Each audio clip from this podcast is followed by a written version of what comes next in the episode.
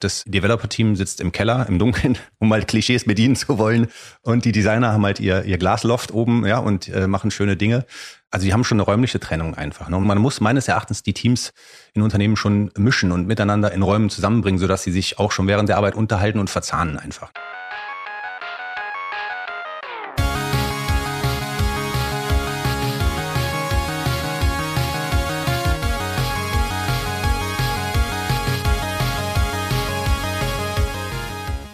Es ist wieder soweit. Herzlich willkommen zum Digital Pacemaker Podcast mit euren Gastgebern Uli Irnig und mit mir Markus Kuckertz. Heute sprechen wir über Webentwickler und die Notwendigkeit, über den eigenen technologischen Tellerrand zu blicken. Zu Gast haben wir dazu Marc Thiele, Gründer und Producer der Veranstaltungsreihe Beyond Tellerrand. Ich freue mich, Marc, dass du heute unser Gast bist. Herzlich willkommen. Ja, hallo. Freue mich auch, dass ich da sein darf. Vielen Dank dafür.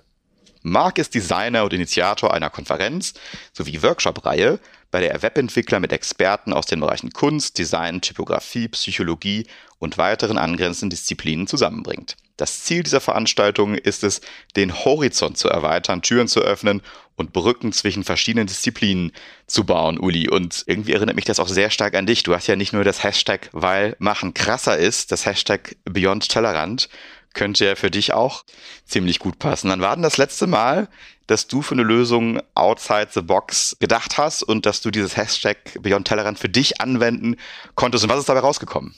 Danke, lieber Markus. Ja, ich freue mich auch heute auf die Serie. Äh, Beyond Tellerrand ist in der Tat etwas, was mich sehr anspricht. Ich muss jetzt äh, gar nicht so weit krabbeln, ja, um zu überlegen, wo war denn das letzte Mal, wo sowas passiert ist. Ich mache das jeden Samstag mit meiner Nichte, ja. Also die, die Hanna, wir machen dann halt, jeder gibt jedem drei Worte und wir bauen daraus sehr kreative Sätze, die aber wiederum einen Sinn ergeben, ja. Und da kannst du natürlich ziemlich stark in Fantasien abdriften.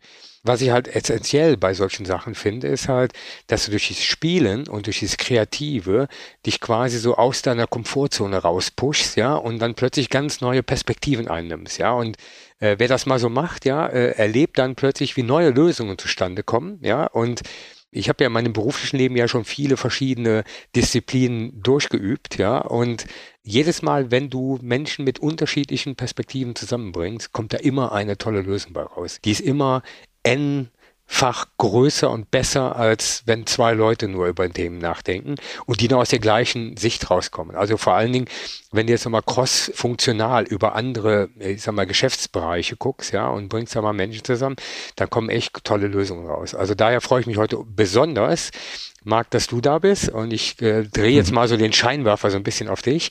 Marc Thiele ist heute bei uns. Herzlich willkommen, lieber Marc. Seit 2010 ist Marc Produzent der von ihm ins Leben gerufene Veranstaltungsreihe Beyond Tellerrand. Da kommen wir gleich nochmal im Detail drauf. Bis dahin war Mark unter anderem Evangelist für renommierte Technologieanbieter wie Adobe und Qualcomm, User Group Management, Organisator von Veranstaltungen, Autor, da müssen wir gleich mal ein paar Buchtipps wahrscheinlich besprechen, unter anderem für das Design-Magazin Page ähm, und von zu Hause aus ist Mark Designer. Lieber Mark, bevor wir so ein bisschen auf deine Thesen eingehen und ins Detail gehen, teil doch mal so ein bisschen dein Leben. Ja, also was, was waren so, so die Stationen und wie bist denn eigentlich auf so eine Veranstaltungsreihe Beyond Tellerrand gekommen? Ja, äh, ich hoffe, ihr habt viel Zeit mitgebracht, wenn ich mein Leben teilen soll. Ich weiß, dass ich einmal, das müsste so Mitte der 90er Jahre gewesen sein, mit einem Nachbarn zusammengesessen habe, mit dem ich auch im Kindergarten war. Und der war damals auf dem C64 äh, in einer Demogruppe unterwegs. Und der hat dort programmiert und war ähm, sogenannter Freaker. Da gab es äh, so Rankings, das heißt also Ranglisten, wer als erstes ein Spiel geknackt hatte oder das äh, Spiel für PAL und NTSC gleichermaßen äh, eine Version nur geschaffen hat. Es gab äh, verschiedene Versionen dafür. Und der René, mein Freund, der war halt jemand, der hat das gemacht. Der war Spezialist dafür, dass er gesagt hat, ich bin der schnellste auf der Welt, der ein Spiel von PAL und NTSC so modifiziert, dass man das eine Spiel auf beiden Systemen spielen kann. Das fand ich halt immer totlangweilig. Ja, ich habe mit meinem Bleistift auf Papier gemalt und solche Geschichten. Und er hat aber gewusst, dass ich halt relativ äh, ja, kreativ war und, und viel gemacht habe und hat immer gefragt, ob ich nicht mal Grafiken machen kann auf dem C64. Aber 16 Farben und Pixel, äh, das war jetzt nicht so das, was ich mir vorstellte, ne, für äh, kreative Grafiken und so. Dennoch hat er mich irgendwann mal überredet, mit dem einen oder anderen Bier auch, dort dann doch mal reinzuschnuppern bei ihm. Und ähm, ich habe dann an dem Abend auch wirklich eine Grafik gemacht. Und zwar noch mehr als Pixlik. Und zwar hat er damals für sein Bulletin Board, das war äh, da, bevor dem Internet, gab sogenannte Bulletin Boards. Da hat man sich eingewählt per Telefon mit dem Computer. Und äh, bevor man dieses Board dann sehen konnte, gab es sogenannte äh, Grafiken, so BBS-Grafiken. Die waren cursorgroß gemalt, ne, mit cursorgroßen Pixeln und die scrollten so Reihe für Reihe dann über den Bildschirm. Und diese Grafiken habe ich dann äh, anschließend gemacht. Halt, äh, war dann in relativ kurzer Zeit einer der renommiertesten Grafiker in dem Bereich, sehr spartig. Und als Gruppe sind wir dann dort auch gerne auf solche sogenannten Demo-Partys gefahren, nach Dänemark, nach Holland ja, und nach Fallingbostel oder sowas. Halt, da gab's die halt auch. Was mir daran am meisten Spaß gemacht hat, war diese, diese Verbindung. Man hatte alle, jeder kam aus unterschiedlichen Disziplinen, aber man hatte äh, alle so gemeinsam ein Ziel. Und das hat man dann über diese zwei, drei Tage irgendwie verfolgt. Irgendwann war es dann aber so, dass der ganze Hype um den C64 auch verglüht war. Es war so ein bisschen vorbei die Zeit. Äh, es wurde immer schwieriger, auch da irgendwie gemeinsame Freunde zu finden, die da mitgemacht haben. Die, auch diese Demo-Partys wurden weniger. Und dann habe ich dann also irgendwie so das Interesse verloren und habe dann noch während der Schulzeit angefangen, ähm, Kinderlager zu betreuen und dann auch hinterher zu leiten. Man sieht jetzt schon den roten Faden so ein bisschen, was so diese Organisation dann angeht. Ne? Also auch diesen, auf diesen, dieser Demogruppe habe ich dann sehr viel dann mit an äh, Organisation durchgeführt und habe mich dann auf meine Computerkenntnisse wieder besonnen und gedacht, bewerb dich doch nochmal. Dann habe ich eine Bewerbung gemacht ja, das hat dann ganz gut geklappt. Ich kürze mal kurz ab, äh, habe dann eine Lehre gemacht äh, bei einem Unternehmen, was mir Spaß gemacht hat, aber irgendwie schnell festgestellt, dieses Angestelltsein, das war nichts für mich. Und dann 2000, glaube ich, war das, äh, habe ich mich selbstständig gemacht und habe dann eben äh, den Sascha Wolter kennengelernt. Mit dem habe ich dann eben zusammen auch das Flash Forum ins Leben gerufen bzw. geleitet. Und das über das Flash Forum haben wir dann die erste Veranstaltung zusammen gemacht, nachdem er mich äh, als Vortragender als Plus eins auf eine Veranstaltung in Amsterdam mitgenommen hat.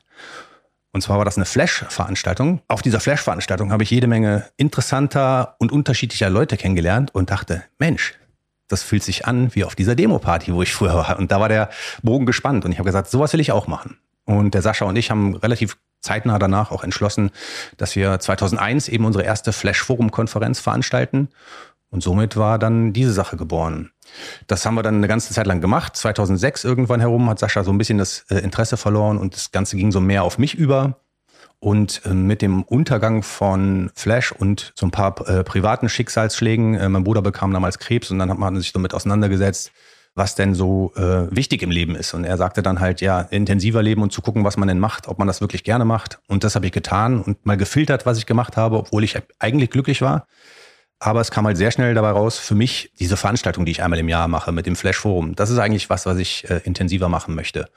Und bin dann eben zu dieser Beyond Tellerrand 2010 gekommen und wollte mir dann drei Jahre Zeit geben, um zu sehen, funktioniert es für mich? Und zwar nicht nur in finanzieller Hinsicht, weil ich hatte auch eine Familie zu ernähren. Meine Frau hat das mitgetragen, meine, meine Spinnerei, die ich da irgendwie im Kopf hatte. Sondern eben auch, äh, macht es Spaß tatsächlich, wenn du nur das machst, ne? Und nicht eben als einen Teil von vielen. Und äh, wie man heute sieht, äh, selbst eine Pandemie hat es nicht geschafft, die Veranstaltung äh, dahin zu rotten. Die gibt's noch. Und mir macht es noch immer sehr viel Spaß, die Menschen zusammenzubringen auf solchen Veranstaltungen. Und das war jetzt ein schneller Ritt durch, durch mein berufliches Leben. So. Vielen lieben Dank, lieber Marc. Da werden ein paar alte Erinnerungen wach. Ne? Also gerade C64 kann ich mich auch noch sehr gut daran erinnern. Aber ich war eher auf der Tuner-Seite, also SpeedDOS mhm. und so weiter, ne? schnelles okay, Laden okay. und Co. Aber ich kann alles nachvollziehen, was du da erzählt hast. Also daher ja, C64, da war ich tatsächlich, das war mein Einstieg in die Computerwelt. Das war kurz vorm 386er. Ja, aber Beyond Tellerrand heißt die Veranstaltung. Dem liegen einige Dinge zugrunde, die wir versucht haben, so zusammenzufassen. Ähm, einige Haltungen sicherlich auch. Und äh, wir haben uns natürlich mit dir auch vorher ein bisschen beschäftigt und haben mal so in so drei Kategorien das gepackt, wie du auf die Dinge schaust. Ähm, du sagst äh, zum einen, ein breites Verständnis und Toleranz zwischen Webentwicklern und Designern sind notwendig, um überzeugende Ergebnisse zu erzielen. Dann setzt sich dafür ein, dass es mehr Offenheit zur Horizonterweiterung und Austausch zwischen verschiedenen Disziplinen geben sollte. Idealerweise bereits während der Ausbildung und des Studiums. Und zu guter Letzt plädierst du dafür, dass wir uns grundsätzlich mehr auf unbekanntes Terrain wagen sollten, um unsere Stärken äh, weiterzuentwickeln. Das hatten wir gehört und haben wir doch gedacht, Mensch, den Marc müssen wir mal zu uns einladen. Das passt äh, wie die Faust aufs Auge auch zum Uli. Marc, vielleicht einmal, um zu dem ganzen Thema Verständnis und äh, Toleranz direkt mal zu kommen. Was war denn für dich der Auslöser, um diese Veranstaltungsreihe dann wirklich ins Leben zu rufen? Ja, also neben der privaten Komponente, die ich gerade nannte schon, ne, also einfach das Interesse natürlich und eben der Fokus ähm, auf das, was mir wirklich sehr viel Spaß macht, eben Menschen zusammenzubringen, habe ich mir natürlich überlegt, äh, und das war auch schon Teil des Zieles äh, unserer Flash Forum Veranstaltung, keine Nischenkonferenz zu machen. Äh, die haben sicherlich ihre Berechtigkeit, ne, so eine PHP-Konferenz oder eine JavaScript-Konferenz, die sind da, damit die Leute dort tatsächlich was lernen. So, jetzt ist es bei mir nicht so, ähm, da geht es jetzt nicht zwangsläufig nur um Praxiswissen, sondern mir war immer wichtig zu zeigen und zu schauen, hey, in eurem Beruf, den ihr da macht, gerade wenn es um das Internet geht und ums Web her, das ja so unglaublich groß und vielschichtig ist, da gibt es ganz viele Sachen, die euch interessieren könnten und vielleicht sogar ein Stück weit müssten und die euren, äh, euer Berufsfeld schneiden. Und selbst wenn man, sage ich mal, jetzt kein ausgesprochener Typograf werden muss oder kein Designer werden muss, wenn ich als Programmierer zumindest mitreden kann oder weiß, wovon mein Gegenüber spricht, und es sind keine böhmischen Dörfer für mich, dann denke ich, äh, kann das nur helfen. Es kann wirklich nur helfen. Im Team, im Ergebnis eben auch. So gehe ich an meine Veranstaltung an. Es ist halt ein Mix und auch mit der Gefahr hin oder auf die Gefahr hin, dass es natürlich schwerer zu verkaufen ist, in Anführungszeichen, als eine PHP oder eine JavaScript-Konferenz. Man kann sich vorstellen, geht man zu seinem Chef und sagt ihm, ich möchte gerne auf einer JavaScript-Konferenz etwas lernen, dann ist da das Budget vielleicht gegeben. Aber wenn man jetzt sagt, ich gehe auf eine Veranstaltung, die heißt Björn Tellerrand und ich bin danach motivierter und habe einen breiteren Horizont, wenn der Chef dann Ja sagt, ist super, dann hat er ein gutes Verständnis für das, was wichtig ist. Ähm, aber es, äh, wie gesagt, ich kann mir gut oft vorstellen, dass gesagt wird, hm, geh doch lieber zu einer Fachkonferenz, wo du wirklich für uns dann Relevantes lernst. Wie müssen wir uns so eine Veranstaltung vorstellen vom Ablauf? Ist das tatsächlich eher eine Konferenz oder ist das eher ein Workshop-Stil? Was macht ihr da? Workshops gibt es auch. Und zwar gibt es natürlich unter den Leuten, die dann zu den eher technischen Themen dann kommen, auch welche, die gerne tiefer in diese Materie blicken möchten. So bieten wir zum Beispiel dann dieses Jahr auch von der Cassie Evans einen äh, Workshop zur SVG Animation an, ja. Und da kann man mal einen ganzen Tag dann auch was lernen. Aber die eigentliche Kernveranstaltung besteht aus Vorträgen, äh, frontal von der Bühne herunter, also keine Workshops. Wobei mir wichtig ist, äh, dass diese in einer sehr entspannten und äh, inspirierenden und lockeren Atmosphäre stattfinden. Ja, das ist sowohl in Düsseldorf äh, im Kapitoltheater der Fall, wo eher so eine Kabarett-Theateratmosphäre herrscht und eben kein Konferenzzentrum mit Glas und Stahl und äh, Neonlicht. Und mir sind die Pausen sehr wichtig. Zum einen aus einem sehr egoistischen Grund heraus, weil ich selber mich niemals auf zwei Vorträge nacheinander konzentrieren kann. Aber auch, weil ich denke, dass die Leute das Erlebte auf der Bühne erstmal verdauen müssen, mal noch einen Kaffee brauchen und vielleicht auch gerne nochmal mit irgendwem darüber quatschen möchten. Also gibt es immer zwischen jedem Vortrag eine lange Pause, sodass das Ganze eine sehr lockere und entspannte Atmosphäre hat.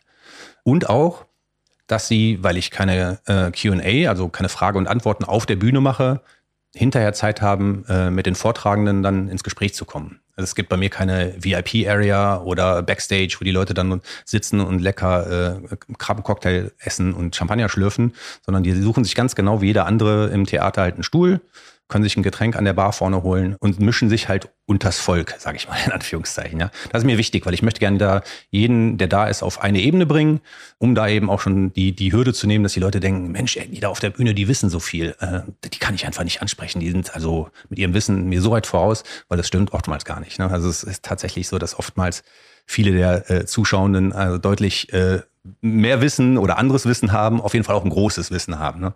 Und diese Hürde will ich nehmen, wie gesagt, und äh, so läuft es dann ab. Ne? Verständnis und Toleranz ähm, ist, ist, ist da das Stichwort. Absolut. Uli, jetzt hast du so ein bisschen was gehört, was der äh, Marc Thiele da äh, macht mit seinen Kollegen für Beyond Tellerrand. Wenn du dir jetzt zwei Sachen wünschen könntest, nämlich das eine, ne, mal unter IT-Lern gesprochen, einen Vortrag, den du da gerne hören möchtest in dem ganzen Themenbereich. Was würdest du dir da wünschen? Vielleicht aber auch die zweite Frage, was könntest du dort einbringen? Nehmen wir mal an, du könntest die Gelegenheit haben, da was zu erzählen. Was würdest du Beyond Tellerrand da gerne erzählen? Wünsch dir was, ist immer super. Äh, Fange ich mit dem erstmal an. Ja. Also was ich mir wünsche, ist natürlich in der Tat, ein großes Thema für uns alle ist ja, wie schaffen wir wirklich, ich sag mal, eine gute Kundenerfahrung zu generieren in einer digitalen Reise. Ja, so und ähm, äh, für mich ist immer so ein ganz spannendes Thema, ähm, und das ist gerade, wenn ich in, in so Serviceanliegen mit Unternehmen unterwegs bin, wie schaffe ich es, mein Serviceanliegen ohne großen Aufwand zu adressieren und halt auch Hilfe zu bekommen? So, und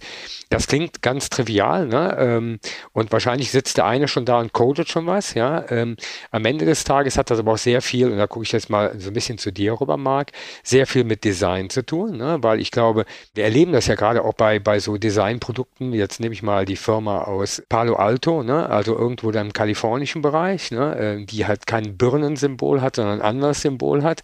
Und die setzen ja sehr viel auf Ästhetik und auf Design. Ne? Also da spielt Design eigentlich die Kernkomponente.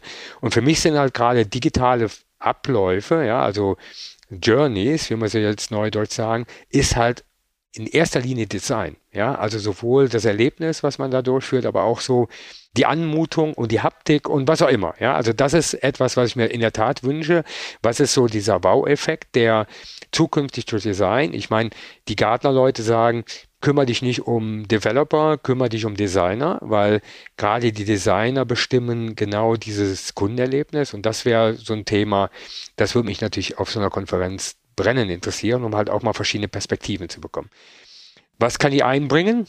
Ich könnte jetzt ganz wilde Häkeltipps auf der, auf der Bühne weitergeben, aber das wäre ein bisschen zu, zu weit gesprungen. Was ich so einbringen kann, ist halt äh, all, die, all die Themen, die gerade so ein großes Unternehmen wie die Vodafone ist, äh, uns gerade bewegen. Ne? Also, und wie wir solche Lösungen quasi und vor allen Dingen auch die Entwicklung in neue Fähren vorantreiben. Und für uns ist ja ein großes Thema ausschlaggebend, zu sagen, Software eats the world. Also wie schaffen wir die Kundenschnittstellen so zu besetzen, dass wir halt genau diesen Inhalt und halt auch die Interaktion gestalten und auf welcher Reise wir da unterwegs sind. Das ist etwas, was ich da anbieten kann. Marc, du kennst deine Kundschaft sehr gut. Ist der Uli mit dem Programm bei dir genau richtig? Oder wer trifft sich da? Trifft es das ungefähr? Ist der Uli da der passende Typ? Ich sag mal jetzt von der Kurzbeschreibung her, klingt es auf jeden Fall erstmal spannend, aber ich würde den Uli jetzt als nächstes dann einladen, mir dann einen kurzen Text darüber zu schreiben und damit ich mich damit auseinandersetzen kann. Und was mir immer wichtig ist, auch mal zu sehen, äh, wie äh, trägt der oder diejenige denn vor. Also gar nicht mal darum, um zu beurteilen, ist es gut oder schlecht, sondern tatsächlich um zu schauen, ähm, wie ist die Geschwindigkeit und die Vortragsweise, ja, um dann zu sehen, passt das noch in meine vielleicht freie Lücke, weil je nach Tageszeit suche ich immer ähm, dann Leute, die auch entsprechend vortragen. Wenn ich nach der Mittagspause noch was frei hätte für den Uli und der Uli aber eher ein emotional, leidenschaftlich langsamer Vortragender ist, der halt sehr viele Pausen macht und sehr entschleunigt ist, dann passt das nach der Mittagspause nicht wirklich, weil dann schlafen die Leute ein. Die haben gerade gegessen. Da brauchst du halt eher jemanden, der ein bisschen engagierter auf der Bühne herumhampelt und kaspert und ein bisschen energetischer ist. Ne? So. Von daher, diese Sachen, die nach danach beurteile ich das immer. Also das würde mir jetzt in dem Fall noch fehlen. Aber ähm, so wie ich den Uli jetzt hier zumindest äh, in diesem Gespräch kennenlerne, würde ich sagen, er wäre vielleicht jemand, der auch nach der Mittagspause sprechen könnte. Äh, definitiv, definitiv. Also wenn's, wenn ich dir eins versprechen kann, ruhig stehen und langsam geht gar nicht. okay. Das stimmt, das kann ich bestätigen. Äh, wir machen das Ganze hier auch ab und zu mit Video und Uli kriegt ja auch in seinen Townhall Talks mit seinen Mitarbeitern und Mitarbeiterinnen ja. regelmäßig das Feedback, dass er sich zu viel bewegt. Muss man auch mal sagen. Also würde sehr gut auch nach dem Mittagessen passen und vielleicht äh, hat das dann da eben bei Björn Tellerrand eine gute Verwendung.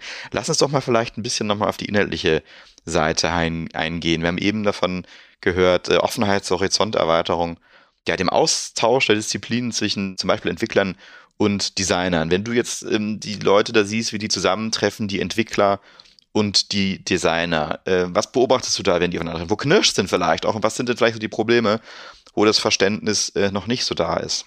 Na, ich sag mal so, zu, bei den Leuten, die dorthin kommen, die haben ja schon ein gewisses Verständnis, eine gewisse Offenheit dafür, sich eben anderen Themen auch zu öffnen. Sonst würden sie halt nicht auf so eine gemischte Tüte äh, an Konferenz kommen. Ähm, aber generell würde ich sagen, das Knirschen ist halt das nicht miteinander sprechen, nicht miteinander kommunizieren. Das ist so der, der größte äh, Sand im Getriebe, würde ich, würde ich sagen. Der oftmals aber gar nicht von den beiden äh, Gruppen oder Lagern ausgeht, sondern eben an der, an der Struktur der Unternehmen liegt. Das Developer-Team sitzt im Keller, im Dunkeln, um halt Klischees bedienen zu wollen. Und die Designer haben halt ihr, ihr Glasloft oben, ja, und äh, machen schöne Dinge. Also die haben schon eine räumliche Trennung einfach. Ne? Und man muss meines Erachtens die Teams in Unternehmen schon mischen und miteinander in Räumen zusammenbringen, sodass sie sich auch schon während der Arbeit unterhalten und verzahnen einfach. Ne? Und ich glaube, viele moderne Unternehmen schaffen das auch inzwischen, aber es gibt tatsächlich erschreckend viele äh, große, alteingesessene, sage ich mal, ich sage gar nicht altmodische, sondern wirklich einfach von den Strukturen her, ähm, wo sich das so verfestigt hat, das, wo es schwierig ist, das, das zu schaffen. Ne? Und, und ähm, vielleicht war da, ich weiß es nicht ganz genau, die Pandemie hilfreich, dadurch, dass so viele zu Hause gearbeitet haben, dass diese Strukturen jetzt vielleicht aufgebrochen werden können. Vielleicht hat das einen positiven Aspekt der ganzen Geschichte. Du setzt dich ja auch dafür ein, ähm, dass der Austausch zwischen den Disziplinen bereits während der Ausbildung und des Studiums stattfinden sollte. Hast du dafür gute Beispiele, wo das schon gut funktioniert? Ja, mehrere eigentlich. Also ähm, ich bin immer so ein bisschen traurig, dass von den Düsseldorfer Hochschulen, da war ich ganz am Anfang der, der Veranstaltung 2010, 11, war ich mal äh, in der Uni, habe dort angeboten, dass die Leute als Volunteers kostenfrei mitmachen können, ne? einfach ein bisschen dort mit beim Einlass helfen und solche Geschichten. Und vor Ort war da Begeisterung für da, nur es hat sich da nie jemand gemeldet. Ähm, da weiß ich nicht, wem ich das jetzt zulasten will, ob das der, äh, die Dozenten waren oder eher die, die Studierenden. Das weiß ich nicht genau, ne? aber es, es war halt sehr wenig äh, Zuspruch da, muss ich sagen. Und ausländische Universitäten, interessanterweise, senden tatsächlich jedes Jahr Leute. Ne? Also es gibt eine, eine Uni aus äh, Belgien, Namur, die senden zwischen 25 und 40 Leute immer. Also die organisieren da wirklich einen richtigen Trip dahin, eine, als gemeinschaftliches Ding. Und interessanterweise, kurz bevor wir hier dieses Gespräch hatten, hat mir der ehemalige Professor von denen geschrieben, äh, weil er jetzt als äh, dort nicht mehr ist, sondern aber die kommen immer noch.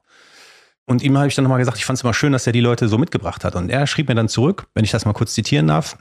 Weißt du, alle meine Studenten, die zu Beyond Tellerrand kamen, erwiesen sich als Leute mit besserer Praxis im späteren Leben beziehungsweise besseren Jobs und interessanteren Karrieren als diejenigen, die nicht mitgekommen sind. Und meiner Meinung nach ist das die Wirkung einer solchen Erfahrung, die sie bei dir machen.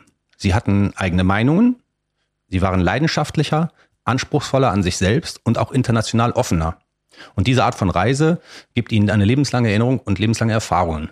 Und ich meine, ein größeres Lob kann man für so eine Veranstaltung nicht bekommen, halt, ne, wenn einem so jemand was sagt. Und das ist für mich das Beispiel halt, ne, wenn die, die Lehrenden so mitdenken und das den Leuten mit auf die, äh, auf die Reise geben, sage ich einmal. Ich glaube, da kann nur aber Gutes bei rumkommen. Also was soll da Schlechteres dann danach passieren? Ne? Und ich glaube, wenn man in den Ausbildungen oder in den Lehren beziehungsweise in den Studienzeiten hilft eben, den Schubs dahin zu geben, ja. Und mit solchen Veranstaltungen. Das muss ja gar nicht unbedingt meine sein. Es gibt ja auch noch ganz viele andere Veranstaltungen, wo das so passiert. Aber eben zu zeigen, pass auf, da gibt's halt Leute, äh, ähm, die sind sehr kreativ in dem, was sie machen, mit denselben Werkzeugen, die du besitzt. Äh, schau dir mal an, was die machen.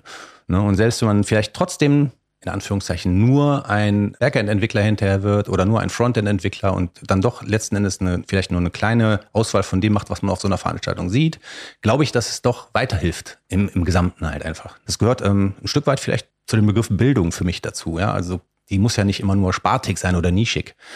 Dieses Zitat ist eigentlich so das, womit ich das am besten beantworten kann.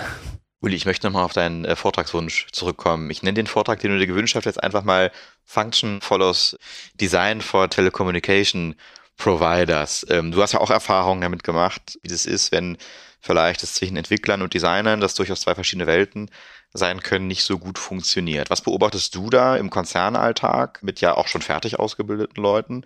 Und was sind denn da Ansätze, wie man dieses Function follows Design, wie Apple das ja gut hinkriegt, auch ähm, vielleicht in so einer Konzernwelt gut hinbekommen kann. Marc hat es ja schon ein Stück weit auf den Punkt gebracht, Menschen zusammenbringen. Und zwar idealerweise nicht die, die schon immer zusammen sind, sondern halt bewusst halt auch durchmischen. Ne? Weil dadurch reizen sich neue Perspektiven an. Und das ist immer ein Gewinn.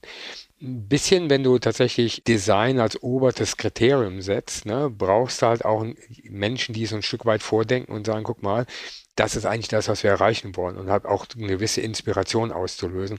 Und wo sich halt dann Teams halt auch ein Stück weit dran reiben, um halt so ich sag mal, neue Impulse daran zu setzen. Ich glaube, jeder tut gut daran, ein Stück weit aus der eigenen Blase rauszugehen, ja, und sich bewusst äh, immer wieder aus der, ich sag mal, Routine rauszuschubsen, ja, weil all diese Prozesse, die uns aus der Routine rausschubsen, äh, bedeuten Lernerfahrung, ja, ähm, gute, schlechte, ne? es ist, das ist aber egal, es schafft aber Erfahrung. Ich glaube, in der Welt, in der wir uns bewegen, die halt auch so sehr schnell getaktet ist und wo halt so viele Themen aufeinanderkommen oder zusammenkommen, ist halt wichtig, halt immer ein Netzwerk zu pflegen und halt auch bewusst unterschiedliche Kombinationen immer wieder zuzulassen. Weil das macht uns halt auch etwas resilienter gegen halt diese schnellen Impulse von außen und gleichzeitig schafft das Innovationskraft. Ja, und ich glaube, die, die wesentliche Antwort bei dem Takt, in dem wir uns gerade befinden, ist halt, äh, Bewusstheit nicht linear einfach weiterzudenken, sondern durch Innovation halt auch Änderungen herbeizuführen, die sowohl für unsere Kunden, aber für auch das Unternehmen, aber auch für mich selber relevant sind. Kommen also eigentlich auf diesen Punkt, unbekanntes Terrain wagen, um sich zu stärken, ähm, Marc. Du sagst ja in deiner These auch, äh, dass es wichtig ist, bewusst ins Unbekannte zu gehen, um stärker zu werden. Wo hast du hier in deiner Laufbahn, du hast es eben erzählt, da sind ja ganz viele Erfahrungen drin. Wo hast du da Erfahrungen gemacht, wo das vielleicht am Anfang gar nicht so wirkte, dass das gut ist, aber wo du da eigentlich dran wachsen konntest, genau an diesem Punkt? Ja, also äh, bei mir selbst natürlich bei allem, was mir so täglich passiert. Ne? Also ich habe nie gelernt, irgendwie Veranstaltungstechniker zu sein oder äh, äh, Organisator. Also was gehört alles dazu? Ne? Ich bin da rangegangen, als ich angefangen habe mit dem ganzen Kram äh, und habe mir gedacht, ähm, ich mache das einfach wie bei meiner Geburtstagsparty. Ich lade nett die Leute ein, fülle den Abend mit interessanten Gesprächen und äh, bin halt der Gastgeber. so ja, und das war so die erste Intention.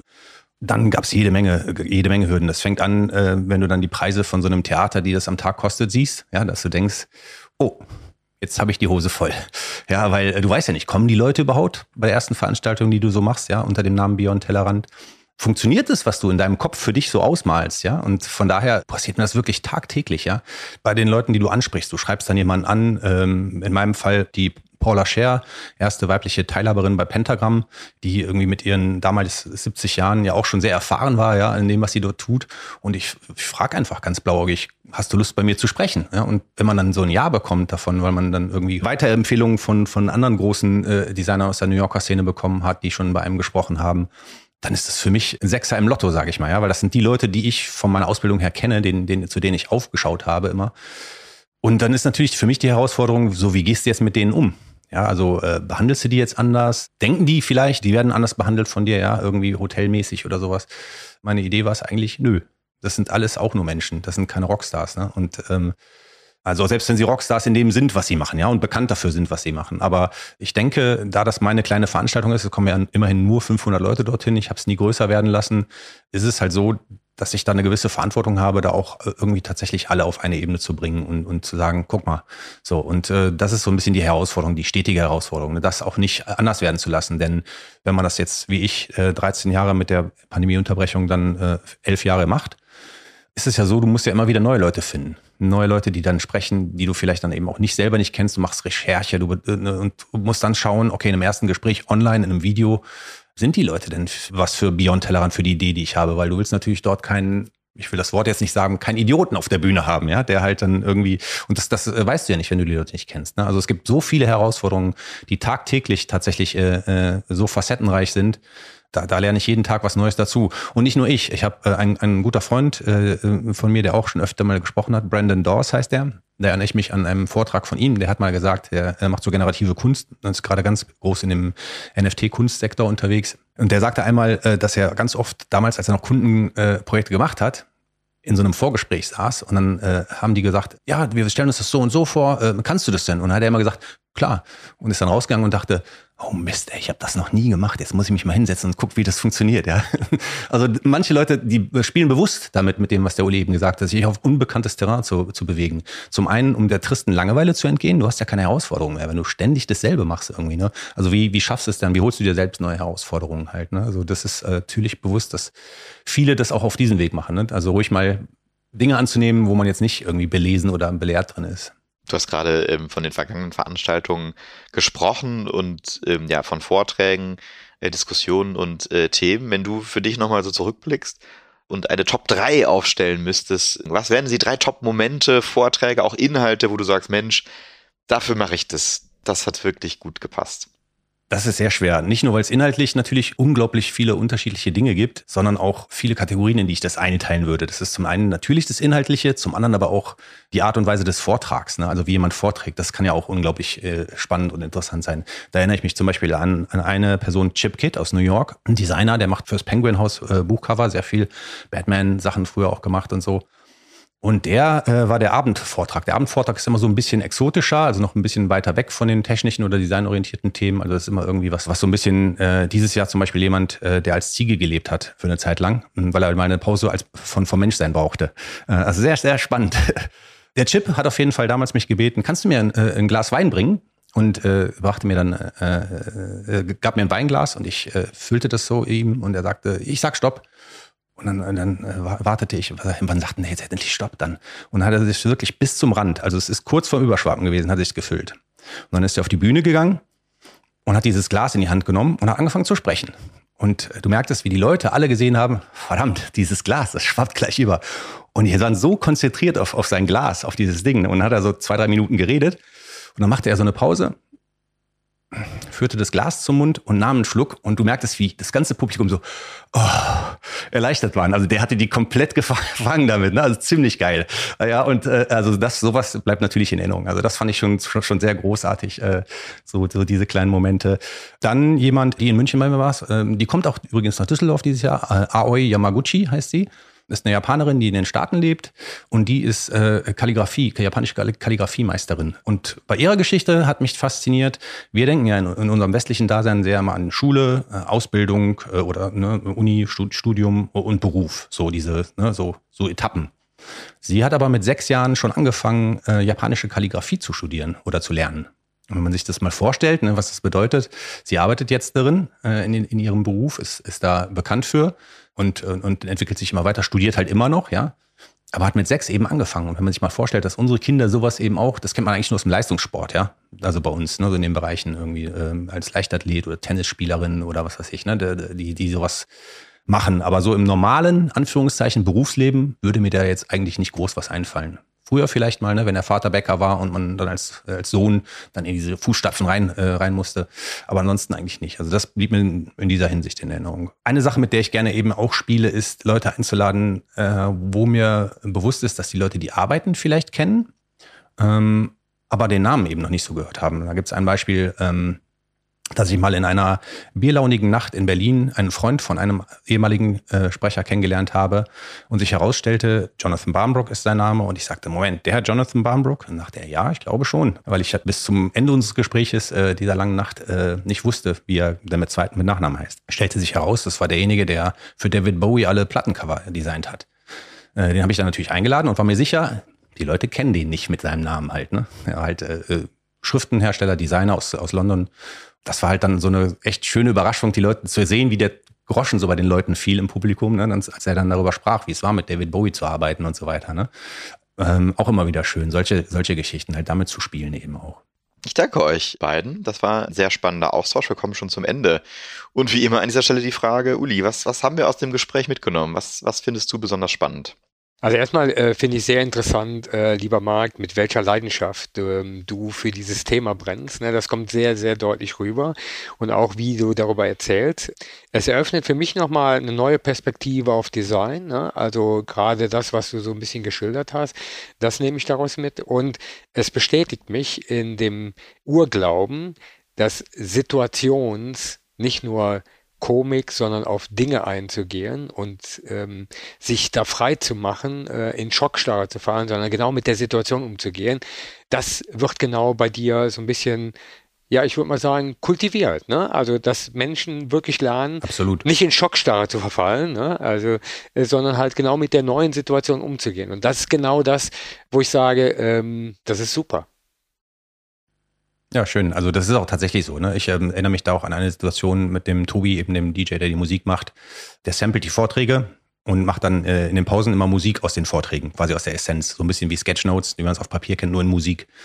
Bei ihm äh, war das dann einmal so, da war es eine Situation, sagte, ey, sag mal, warum, dass du nicht ausrastest, wenn hier so Sachen schiefgehen. Ne? Dann habe ich gesagt, Tobi, was nutzt mir das jetzt? Wir haben da 500 Leute im Publikum sitzen. Wenn ich jetzt hier durchdrehe und äh, schlechte Laune bekomme, dann hilft denen das garantiert nicht. Das kann ich immer hinterher noch machen, ja. Also nee, da hast du recht. Man muss reagieren, man muss da entspannt bleiben. Ähm, ich mache das für die Leute, die da draußen sitzen und nicht, weil, weil ich mich dann darüber aufregen muss. Ähm, das ist absolut richtig. Marc, wir haben äh, an der Stelle in unserer Folge immer eine kleine Tradition und zwar stellen wir mhm. unserem Gast eine ganz besondere Frage, die nicht unmittelbar etwas mit dem Thema zu tun haben muss. Bei dir ist es dennoch der Fall, weil du natürlich sehr für dein Projekt Beyond Teller Rand brennst. Und die Frage lautet, wofür stehst du morgens auf? Um meine kleine Tochter in die Schule zu bringen. Das ist äh, der Hauptgrund. Sonst würde ich lange schlafen. Ich bin, ich bin eher ein Nachtmensch. Sehr schön. Das bedient direkt äh, beide Ebenen. Was uns natürlich nur interessieren würde, ich habe ähm, gehört, dein Event steht jetzt wieder an. Wann findet das Ganze statt dieses Jahr im Jahr 2023? Und äh, wenn die Leute dorthin kommen möchten, wo können sie den Flyer on Ticket äh, erwerben und wo können sie den Flyer mit dir in Kontakt treten? Ja, also im Prinzip alle Kontaktmöglichkeiten auf der Webseite führen zu mir, weil es gibt kein Team, es bin ich. Also äh, da gibt es niemanden, der sonst die Webadressen, die dort genannt werden, beantwortet. Also äh, Kontakt gerne über die Webseite, die Adresse ist dort äh, einsehbar oder eben soziale Medien, Mark Thiele, eigentlich überall, wo es äh, ähm, soziale Medien gibt, damit registriert. Ansonsten findet die Veranstaltung am 17. und 18. April im Kapitoltheater in Düsseldorf statt. Es gibt noch Karten und Informationen gibt es auf der Webseite am besten www.beyondtellerrand mit Doppel-L und Doppel-R.com. Weil viele schreiben das nur mit einem R. Aber auch die, die Domain hätte ich gesichert. Also auch das geht. Lieber Marc, lieber Uli, ich bedanke mich für den Austausch. Sehr gerne, hat sehr viel Spaß gemacht. Vielen Dank dafür. Sehr kurzweilig. Danke. Das war der Digital Pacemaker Podcast über die Notwendigkeit, über den eigenen technologischen Tellerrand zu blicken. Unser Gast dazu war Mark Thiele, Gründer und Producer der Veranstaltungsreihe Beyond Tellerrand. Wenn ihr weitere Informationen zur Folge haben möchtet, schaut bitte in die Show Notes. Dort findet ihr auch die weiterführenden Links und natürlich auch zur äh, Beyond Tellerrand Webseite, um an eure Tickets zu kommen. Wenn ihr Fragen habt oder mit uns diskutieren möchtet, nutzt die Posts und Kommentarfunktion auf LinkedIn. Wir freuen uns auf euer Feedback. Der Digital Pacemaker Podcast erscheint alle 14 Tage am Dienstag bei Spotify, Apple und überall, wo du deine Podcasts bekommst. Klicke jetzt auf den Follow- oder Abonnieren-Button, wenn du keine Folge verpassen möchtest. Euch eine gute Zeit und auf bald, euer Uli und Markus. Rock'n'Roll.